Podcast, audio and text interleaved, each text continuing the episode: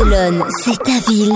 Equinox, c'est ta radio. Vous avez peut-être fait votre Erasmus à Barcelone, malheureusement vous devez rentrer en France. Erasmus, c'est l'aventure avec un grand A, mais c'est aussi la dépression avec un grand D. Les étudiants revenant du programme Erasmus Barcelone connaîtraient ce que l'on nomme parfois le syndrome post-Erasmus. Alors évidemment, après plusieurs mois de liberté à vagabonder dans les rues festives de la ville, le retour en France est pour le moins brutal. C'est un retour à la réalité, au quotidien, aux contraintes, aux études, donc rien de très marrant. Ces jeunes seraient déstabilisés et ne se reconnaîtraient plus dans leur environnement. Nombreux sont même à té- sont- nombreux sont ceux pardon, à témoigner et à dire que le retour au bercail est aussi compliqué que leur arrivée dans la capitale de la Catalogne.